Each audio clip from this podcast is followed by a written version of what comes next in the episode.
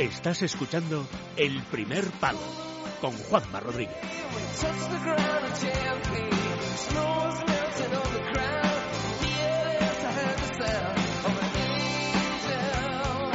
Onésimo Sánchez, mister, buenas noches. Hola, ¿qué tal? ¿Cómo estamos, Rodríguez? Buenas noches. Vamos a hablar un poquito de fútbol, si te parece, ¿eh? La verdad Hombre, es que por supuesto. No tengo nada planificado. Del Madrid ya hemos hablado. Esto quiero apartarlo. A lo mejor hablamos de algo del Madrid, pero no que tenga que ver con la Liga, sino con, con la próxima Copa de Europa. Y bueno, yo creo que se me irán apareciendo temas sobre la cabeza. Eh, vives, la improvisación es lo mejor que tenemos los dos. Claro, es decir, hay que, como muchas veces los entrenadores decís, no pienses, ejecuta, ¿no? Correcto, los genios somos así. Claro, es que si piensas, si, si Benzema piensa el otro día en la jugada del Calderón, mal. Hombre, claro, no, es que eso, eso, y te digo por experiencia, eso te sale cuando no lo piensas y ni, ni sabes cómo lo haces muchas Mira, Vamos a empezar por ahí. Te voy a preguntar una cosa, voy a contar una cosa que ya conté el otro día y te voy a preguntar sobre eso, ¿vale? Vale. Venga.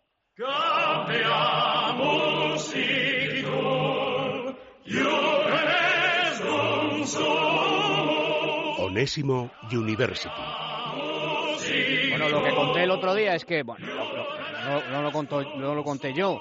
Eh, a Zidane le preguntaron en rueda de prensa y dijo que había hablado con Karim Benzema y que le había dicho sobre esa jugada en concreto que, que, que no sabía cómo lo había hecho. Que no sabía cómo lo había hecho. Y al día siguiente tenía que rodar unas cosas mm, comerciales suyas y empleados del club le dijeron, oye, Karim, ¿cómo hiciste esa jugada tan raro y tan rara? y dice que mm, contestó, me pareció una buena idea. Pero es, sí, pero, pero es verdad, eh, One, tú también eras un poco ese tipo de jugador, ¿no? Sí, sí, a ver, por mi manera de jugar, yo jugaba muy pegado a la línea muchas veces, y ese tipo de jugadas en mí eran relativamente habituales. Eh, y es cierto, es cierto que no, no lo planificas, te sale como eh, buscas una salida entre tantas piernas, eh, hay que tener calidad y mucha habilidad como Karim, pero no, es que es algo que no se puede planificar porque primero no sabes cómo van a venir los defensas, dónde se van a poner, cómo te va a quedar el último toque de tu pelota. Digamos que es algo innato, algo que te sale eh, según va, o sea, que surge, nunca se planifica. Qué jugada, ¿eh? Es espectacular, espectacular, es ¿Qué juega y qué jugador? Eh, a ver, yo ya sabes que es uno de los de los jugadores que a mí particularmente me parece eh, espectacular. Claro, hay gente que le no es frío, no, no, es que siempre no es que es muy bueno y punto. Y para estar eh, tanto tiempo en un equipo como el Real Madrid es que tiene que ser muy bueno. Claro, entramos luego en esas comparaciones que son, dicen las comparaciones son odiosas, pues es verdad. Las pues comparaciones son odiosas. ¿Cómo vas a comparar tú?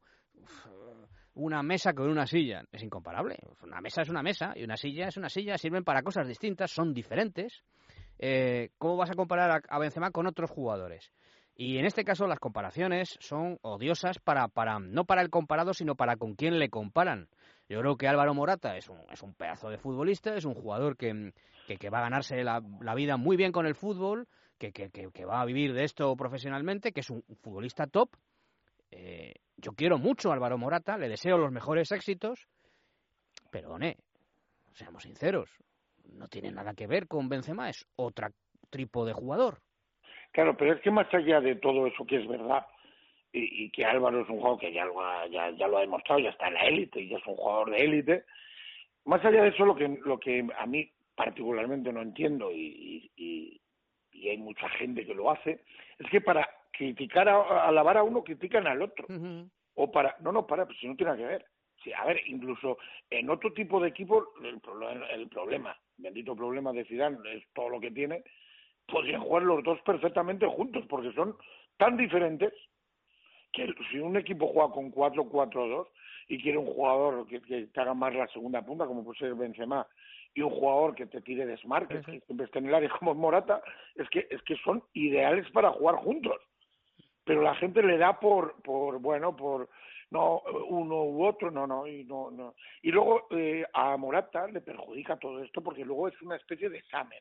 Eso Siempre es. un examen. Eso es. Claro, ahora, no, mira, ya la ha tenido y ahora juega mal, que tampoco es eso. No, es que es mejor cuando sale, que no, que no, que no. Que pueden jugar juntos, no son incomparables, lo que pasa que Karim es un futbolista top, es un futbolista de los claro. eh, 10, 15, 20 mejores del mundo en general y de los tres, cuatro mejores del mundo en su posición. Claro, a lo mejor eh, son compatibles Benzema y Morata, pero los que no lo son tanto, sobre todo en esta nueva ubicación que se le está eh, buscando y a la que se está adaptando lentamente Cristiano, son Cristiano y Morata. Y quizás por eso, el otro día ante el Sevilla, pues eh, eh, Álvaro no, no, no, no, no terminó de, de conectar, no se encontró a gusto en el partido, ¿no? A ver, son dos rematadores. Al final, cuando tú tienes dos rematadores, tienes que jugar más a centro remate. Que, que porque son, y los dos van muchas veces a la misma posición, a la, a la, a la misma pelota. Eh, bueno, el Madrid se lo puede permitir en ciertos partidos, pero hay otros partidos que, que obviamente si no tienes eh, gente que te surta de fuera, eh, pues eh, un Asensio, un, eh, un Lucas Vázquez muy abiertos permanentemente buscando centro remate, más la llegada de los dos laterales, que en eso sí el Real Madrid tiene especialistas, con Carvajal y con Marcelo, pues obviamente eh, digamos que entre comillas se estorban. Para mí son mucho más compatibles en esta nueva versión de Cristiano Morata y Benzema que Cristiano y Morata, sí señor. Ajá. Eh, sobre la final, mm, ¿a ti qué te parece? Bueno, yo creo que es una, una final trampa para el Real Madrid, en cuanto, hablando solo de fútbol, eh, hablando de estilos de juego y hablando de, eh, de lo que en principio ves de los dos rivales. Y me explico. Eh, la Juve es un equipo que, que sin balón vive bien. Uh -huh. No tiene ningún problema. Es un equipo que no le va a ofrecer al Real Madrid eh, espacios como otros. Eh, que, que vive tranquilo cerca de su área que incluso es capaz, que me imagino que es algo que se está planteando, de jugar con, con, con sus tres centrales. Con tres centrales. Con, bien, sí. Y dos laterales abiertos. Con un, sí, sí. Y, y, que, y, y, que pase mucho tiempo sin que pase nada le va bien. Todo el Real Madrid es un, un partido que se tiene que, que hartar de paciencia y mejorar mucho en una cosa que quizá para mí es su, su margen de mejora, son las vigilancias. Es el partido de las vigilancias en otro tipo de partido te llegan menos, pero es que la Juve va a llegar poco, pero muy rápido y muy bien, uh -huh. porque eso lo hace. Y entonces el Real Madrid, que creo que va a manejar esa final, uh -huh. eh, va a tener, eh, o, o, lo que yo le veo, su, su margen de mejora es ese. Uh -huh. A mí... La, eh, lo, que, lo que pase luego, no centrarse solo en lo que está pasando. Sí, sí. Sí, a mí, a mí estoy de acuerdo contigo, ¿eh? pero a mí no me da tanto miedo eso, porque en una final el Madrid va a mejorar eso seguro. Es verdad que por ahí flaquea y de ahí que le lleguen con relativa facilidad o, más fácil. El otro día el Sevilla llegó cuatro, cinco, seis veces con, con, claridad a la meta de Keylor Navas, pero en una final no me, no me preocupa tanto porque yo sé que los jugadores van a estar concentrados y que se van a aplicar el cuento, ¿no? Pero también hay una cuestión que me gustaría preguntarte, porque si se pone por delante la Juve, el partido se va a poner muy complicado para el Madrid, más difícil todavía, ¿no? Pero si se pone por delante el Real Madrid, quiero ver yo a la Juve. La Juve no está, está acostumbrada a golpear, no a encajar. Yo quiero ver si encaja también la Juve. Sí, eso está claro. Va a ser un, eh, eso va a ser una de las claves, como en muchos partidos, pero quizá por los estilos de que hablamos en este más, en este tipo de final más. Pero fíjate, si ellos se ponen por delante, eh, el Real Madrid eh, le veo más capaz que al revés. Uh -huh. si, si es el Real Madrid el que se pone por delante, como que no veo a una Juve con esa capacidad de eh, porque ya claro ya ya no solo es nadar tienes es guardar la ropa y con el Real Madrid eh, como te descuides un poquito esa velocidad esos esos robos esas salidas por oleadas que tiene el equipo uh -huh. eh, de Zidane te hace eh, te hace mucho daño. Fundamental eso fundamental que ellos no se adelanten y mucho más importante que el Madrid marque antes. Luego el fútbol siempre tiene esas variables que, que, obviamente no, no, no podemos manejar. Hablamos un poco viendo eh, el histórico de los dos equipos, lo que están haciendo este año, el medio, el corto plazo, pero sí es cierto que, que ellos, desde luego, de inicio, no van a tomar ni un riesgo. Eh, el lunes hablábamos con la presidenta del Lega qué mérito tiene lo que ha hecho el Leganés. Eh, One, de segunda B a segunda. Tú conoces bien, además, eh, todas estas todas estas divisiones, ¿no? De segunda B a segunda, de segunda a primera. Y consolidarse y mantenerse en primera, que si te conviertes en un equipo ascensor, y ejemplos hay muchos, vale, de acuerdo, subes de segunda a primera, pero vuelves a bajar. Y luego volver a subir cuesta un montón. Lo difícil es subir, por supuesto, pero mantenerse. Y hacerlo con un presupuesto tan tan tan tan ajustadito como como tiene como tiene el Leganés, ¿no? Y fíjate que ayer comentaba, me parece que era Sergio Valentín, el, lunes, perdón, comentaba Sergio Valentín, decía, eh, en septiembre, octubre costaba, eh, agosto costaba al jugador eh, venir al Leganés. Pero luego en diciembre, cuando se abrió el mercado de invierno, acuérdate que hizo varias incorporaciones, los jugadores venían con, con gusto al, Leganés, con tranquilidad, como diciendo, ojo, aquí hay un proyecto. Modesto, pero hay un proyecto. Hombre, y no, y no deja de ser primera. Lo del mérito es clarísimo.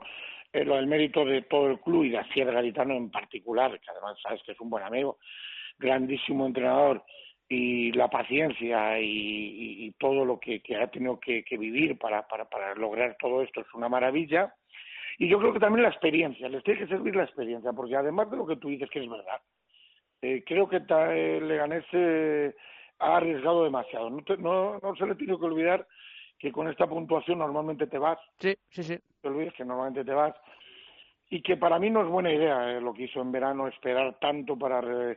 Eh, quizá hay que invertir algo más. Mm, yo no, no sé de números, pero sí sé de campo y de fútbol y creo que arriesgó demasiado con, con una plantilla para la primera edición relativamente corta.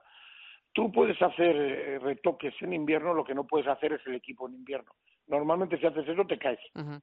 Y yo creo que esa es una de las lecturas que tiene que hacer un equipo eh, que se lo ha merecido, un equipo que, que creo que estructuralmente tiene que crecer, pero, pero que, que de su, eh, digamos, de su eh, eh, posición de, de ser eh, un, un, equipo de, de, de, barrio, bien entendido, un estilo al rayo cuando estaba yo, sí. un equipo que, que, es querido por todos, ¿no? Eh, y de esa humildad yo creo que tiene que hacer su, eh, su fortín, incluso me atrevería a decir que si luego en dos o tres años tiene que descender, pues, pues que, mm. que, que, que, no pasa nada, ¿no? Que, que lo tome como, como una fiesta, porque es verdad que el Leganés está, esté allí, es una fiesta para ellos. Claro, ¿no? Getafe estuvo muchísimos años en primera y, y ahora pues ha bajado y, oye, no pasa nada. Bueno, Getafe, acuérdate que fue el equipo que siempre, el equipo trampa en aquello que decían, que tres equipos nunca han bajado de primera edición, que todos sabemos o sea que el Getafe era uno de ellos, porque claro. subió y no bajó. Claro, subió y no bajó, efectivamente, efectivamente. Entonces, siempre todo el mundo se iba al Barcelona, Real Madrid, Atleti Bilbao. ¿Quién era el cuarto? Pues en ese caso es era verdad, el Getafe. Es verdad, es verdad, que solo había subido, nunca había bajado. Es verdad. Y luego tienes razón tú que eh, hubo un tiempo que estaba bien visto, pero ahora fichar en, en, invierno, incorporar jugadores en el mercado de invierno, se, se interpreta como una debilidad. Oiga, algo habrá hecho usted mal usted no ha hecho los deberes ¿eh? cuando corresponde porque cuatro meses después de iniciar el campeonato tiene usted que recurrir al mercado, ¿no? Claro, no tú puedes dejar una, dos fichas, va. Eh, nos hemos quedado cortos en esto, se nos ha lesionado, intangibles, pero los equipos se hacen en verano. Se hacen en verano porque no se puede regalar liga, o sea, no se puede regalar jornadas, eh, no te garantiza nada, vale, pero desde luego lo que no te garantiza es tener que hacer seis, siete fichajes. Claro. Al, al Leganés le ha ido bien porque el Zara ha funcionado bien, eh, Alberto Bueno no ha estado no, no, ha tenido muchas oportunidades pero bueno también ha dado su eh, su, su, aportación. Siobas en defensa ha estado muy bien Samu pero eh, lo normal es que tuviera sido. Es más porque ha pasado algo que no ha pasado yo creo que nunca eh, la puntuación de los tres de abajo. Sí, sí, sí, sí. o otros años te vas, te, te vas a segunda sí sí te vas a segunda. Lo que pasa es que la, la puntuación de los tres descendidos, pues ha sido, bueno, pírrica, pírrica, la, la, la peor en muchísimo tiempo. Muy bien, Onésimo, pues un placer, como siempre, charlar contigo, ¿eh? Un placer, chavales, cuidaros mucho, un abrazo. Bueno, el placer es para ti, fundamentalmente, ¿no? Bueno, yo, vamos a poner una X en la quinela. Una X, venga. 50-50, 50% para ti, 50% para mí. Chao, amigo. Cena bien, ¿eh? Muy bien. Adiós. Chao.